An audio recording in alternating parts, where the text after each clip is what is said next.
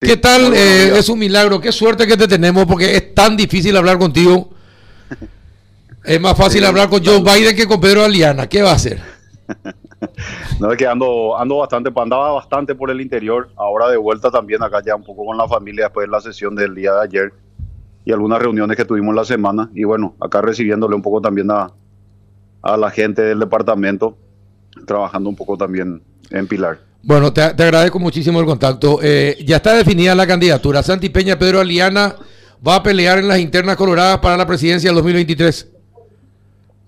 Y así como están las cosas, sí, Carlos, eh, si bien nosotros vamos a seguir apelando al, al, diálogo, como lo hemos hecho siempre, a tratar por lo menos de consensuar entre los la mayor cantidad de movimientos internos posibles, yo creo que sí, yo creo que de igual manera va a haber unas internas presidenciales, yo creo que eso va a legitimizar mucho también las candidaturas y bueno, y aparte de eso, eh, sabemos que de la democracia que existe dentro del Partido Colorado, ¿verdad? De una alta participación también de, candidatos de movimientos y bueno, no, creo que esta vez no va a ser la, excepción. Bien. Eh, y por el van a tener al vicepresidente como contrincante. ¿Cuál es la situación? ¿Qué es lo que ustedes saben de la situación de Hugo Velázquez respecto de las encuestas? Ayer hablábamos con el senador Garla y nos decía que él vio tres encuestas, que él conoce de tres encuestas que no lo posicionaban muy bien a Hugo Velázquez y que no, no está entrando dentro del electorado colorado. ¿Ustedes qué datos tienen de, ese, del posible contrincante? Nosotros tenemos el, mismo dato que tiene el senador Galaverna, inclusive tenemos una encuesta de, que había hecho la oposición. En su momento tengo entendido que del sector de que estaba queriendo candidatar al, señor a, Harrison. Y también una encuesta que salió del entorno presidencial, donde aparte de no tener muy buena aceptación, es muy grande la diferencia de aceptación que hay a favor de Santiago Peña con relación a Hugo Velázquez y a otros también a quienes se les midió. Eh, el, problema más grave es la, el rechazo que tendría eh, eh, dentro de esa encuesta el señor Hugo Velázquez. bueno, eso es, entonces es cierto, eso de, es cierta la, cuestión de las encuestas y que habría sido motivo de discusión inclusive con el presidente Mario Benítez. Yo entiendo que sí, y aparte de eso, ustedes, si seguimos un poco esta cuestión política del oficialismo, vemos nosotros que el 11 de septiembre, en un acto después de, del acto de festejo del aniversario del Partido Colorado que hicimos en y el movimiento Añetete hace un encuentro entre dirigentes donde tiene la presencia el presidente Mario Audo Benítez, donde prácticamente Mario Audo Benítez le lanza a Hugo Velázquez. Sí, me acuerdo. ¿verdad? Sí. Eh, y es más, el presidente dice, voy a, por primera vez, voy a entregar la banda presidencial al vicepresidente de la República. Y bueno, y después eh, salen estas encuestas al bus, vemos también nosotros que hay varios problemas internos dentro de NTT donde van a reclamarle al presidente de la República porque el candidato no prende. Y bueno, y, a partir de ahí, eh, automáticamente Hugo Velázquez hace un discurso eh, o hace unas aclaraciones, o unas, entrevistas a los medios de comunicación donde él dice, yo no soy el candidato de Mario Audo Benítez, o yo no soy el candidato del oficialismo de Añetete, ¿verdad?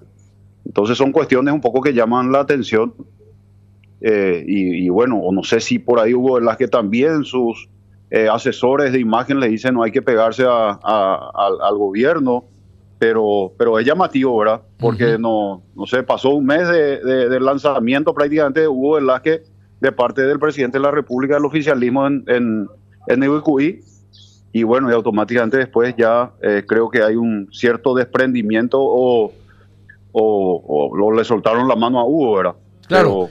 Pero, es, un poco llamativo. nosotros habíamos hablado con el vicepresidente de la República y él había comenzado, pero hace tres meses aproximadamente, Juan, eh, había estado muy fuerte contra Santi Peña y cuando habló del de eh, yo no tengo patrón, eh, había dicho en esta emisora por primera mm. vez y después había recordado también su pasado liberal.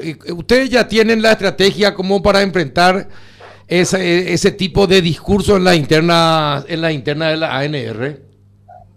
No, todavía, pero nosotros iremos con el mismo discurso, Carlos eh, presentando propuestas, proyectos, planes de gobierno, sin atacar absolutamente a nadie. Creo que no hay necesidad. Yo te soy sincero, creo que en las encuestas le dan muy por arriba a Santi Peña. Y más la estrategia sería empezar a atacar a los correligionarios. ¿Qué, qué, le pueden atacar a Santiago Peña hoy? De su afiliación a otro partido político. Santiago Peña para mí es una excelente persona, un lujo para el partido, un lujo para el país. Eh, hoy tenemos al presidente de la República más colorado que hay, eh, que hubo dentro de las internas, con trayectoria, con militancia de familia colorada, llamarle lo que quiera.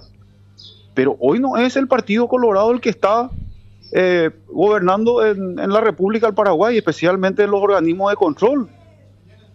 ¿O estoy equivocado? El gabinete presidencial, el gabinete hoy presidencial, está colmado de opositores. Cuando se le criticaba a Horacio Cartes, pues tenía uno o dos ministros que, eran de la oposición, que ellos ministros del interior. Hoy tenemos mucho más ministros de, de, la oposición, no sé qué puede decir el oficialismo de, de, de, de, de, de, de tener un gabinete colorado. Yo te puedo asegurar que, esta dupla que voy a estar presentando no colorado va a tener sí un gabinete mucho más colorado, seguramente más técnico, pero, pero te puedo asegurar de que el pueblo paraguayo se va a sentir orgulloso del gabinete que, pueda, que pueda presentar Santi Peña. entiendo. Ahora, por otra parte, eh, diputado, el, el, señor Cartes, ¿va a ser el candidato de honor colorado para la presidencia de la Junta de Gobierno del partido? Está todo encaminado para eso, Carlos.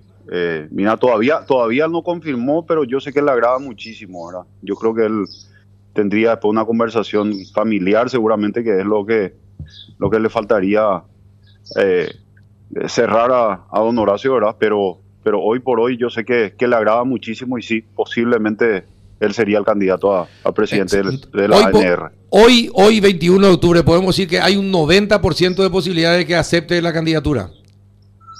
Sí, por ahí cerca, yo creo que sí. 90%. ¿Y, vos crees posible que eh, el presidente de la República acepte en contrapartida ser su, su contrincante para la Junta de Gobierno? No, no creo. ¿Por qué no, crees, diputado? Primero, pues yo creo que él tiene que atender un poco más la, la cuestión país. Él había prometido en campaña que no iba a inmiscuirse en cuestiones electorales. Yo creo que esta última vez no fue así en estas elecciones municipales, especialmente lo que pasó en Asunción, donde él sí se inmiscuyó bastante, donde tuvieron una, una derrota en ETT. Vos podrás decir, no, bueno, listo, era un candidato, por, por ahí el, fue el problema del candidato, se lanzó tres meses o cuatro meses antes, por ahí en hecho estaba muy bien posicionado pero dejó de lado y se, evidenció que él operó fuertemente en capital. Eso no le hizo bien a la República del Paraguay, no le hizo bien tampoco a la imagen del presidente de la República, más allá de la derrota que tuvieron en capital. Y bueno, y es un compromiso que él había asumido, ¿verdad? Aparte, aparte de que él había dicho que no me, se iba a inmiscuir en, política, mucho menos candidatarse, ¿verdad? Es lo que él decía en campaña, ¿verdad? Vos me dirás, cumplirá su compromiso electoral, eh, no cumplirá, no sé, ¿verdad? Pero, pero yo no creo, yo no creo que sea saludable para él, para su movimiento, para el partido, ni para el país. Así es que yo no creo que él acepte ese, esa candidatura. Aparte, aparte de eso, eh, yo te puedo afirmar hoy que ahí sí las encuestas son abrumadoras, ¿verdad? A favor de, de Horacio Carter. Otra cosa, diputado, eh, me hablaste de los organismos de seguridad y de control en manos de la oposición. Eh, la Junta de Gobierno, y vos como presidente de la Junta de Gobierno, ¿se pronunció alguna vez y le dijo al presidente, cambia, eh, revisar estos nombramientos? ¿Ustedes eh, le, dijeron eso al presidente o, no, o no pudo ser posible? No pudo ser posible, nos comunicamos, hablamos varias veces, es más, el presidente de la República se había comprometido conmigo y con la comisión ejecutiva del partido, porque nosotros estábamos a punto de quitar un comunicado en contra del ministro Yucio después de, la quema que, hicieron en Colorado Oro, en la residencia universitaria. Recuerdo. Y, él se había comprometido ahí, Carlos, en que iba a cambiarlo al ministro del Interior, a, Arnoldo Yucio. Y bueno, lastimosamente no cumplió conmigo, con el presidente del partido, no cumplió con la comisión ejecutiva del partido. Nosotros íbamos a quitar un comunicado y bueno, cuando él nos, me dice a mí, ¿verdad?, que él le iba a cambiar a Yucio, yo comuniqué eso a la comisión ejecutiva en un grupo de WhatsApp que teníamos Y bueno, entonces bajamos un poco también nosotros los decibeles, pero ya teníamos inclusive el borrador, el comunicado que íbamos a quitar y bueno, decidimos ahí eh, no sacar a luz ese comunicado, no, no hacer ese tipo de presión, eh, teniendo en cuenta por la situación la que estaba pasando el, gobierno, un gobierno colorado, por la situación la que estaba pasando el país también, de manifestaciones y reclamos en algunos casos pacíficos, en otros casos no, ¿verdad? Y bueno, eh, lastimosamente no se cumplió con el partido, ¿verdad? En ese sentido. Es decir, Mario Audo Benítez, presidente de la República, Colorado, le ignoró al presidente del Partido Colorado. Hola. Sí, me escuchás, diputado. Es decir, el, presidente Mario Audo Benítez, presidente Colorado, Mario Audo Benítez, le ignoró, le ignoró al presidente del Partido Colorado en ese pedido. Sí, dale, dale. Eh, diputado, a, ver, te voy a hacer otra vez la pregunta. El presidente Colorado, Mario Abdo Benítez, le ignoró en su pedido al presidente del Partido Colorado, eh, Pedro Aliana. Sí, así mismo. No solamente a mí, Carlos, a la comisión ejecutiva del partido, porque fue la comisión del Partido Colorado el que le pidió al presidente de la República. Si bien no fue un pedido oficial, yo hablé con el presidente de la República y le dije que íbamos a sacar un comunicado nosotros pidiendo la destitución de Arnaldo, Arnoldo Yucio y del comandante de la policía. Y él se había comprometido, cuando eso ya sí se le cambió al comandante de la policía, pero no se le había cambiado a Yucio. Después hicimos, reiteré yo el pedido varias oportunidades por todas estas olas de inseguridad, ¿verdad? Ya no era ni siquiera una cuestión partidaria o que había afectado solamente a la Junta de Gobierno, sino también porque había un reclamo fuerte de la ciudadanía de falta de acción del ministro del Interior, las faltas de patrullera, el olvido que se le dio al grupo Lince, eh, la falta de equipamientos de la Policía Nacional, la denuncia también de corrupción, de compras sobrefacturadas ahora. Eh, y en otros eh, en otras épocas también. Lo que ocurrió en el norte, la falta de seguridad, en, Pedro Juan Caballero, lo que ocurrió en el, en, el departamento de San Pedro y Concepción con esta gente del, EPP e y su desprendimiento. Todas estas cuestiones y la inseguridad, especialmente en el departamento de Central y en Capital, ¿verdad? Entonces, eh, habíamos hecho de vuelta nosotros el pedido, pero lastimosamente no, no, no fuimos escuchados. Bien, perfecto. Eh, diputado, muchísimas gracias por tu tiempo. Fue muy ilustrativo. Eh, esta charla para saber cómo está la situación dentro del Partido Colorado. Así que gracias por y, que, y disfrutar a la familia. Gracias, Carlito. Te mando un abrazo a vos, a todos los oyentes. un abrazo muchas gracias.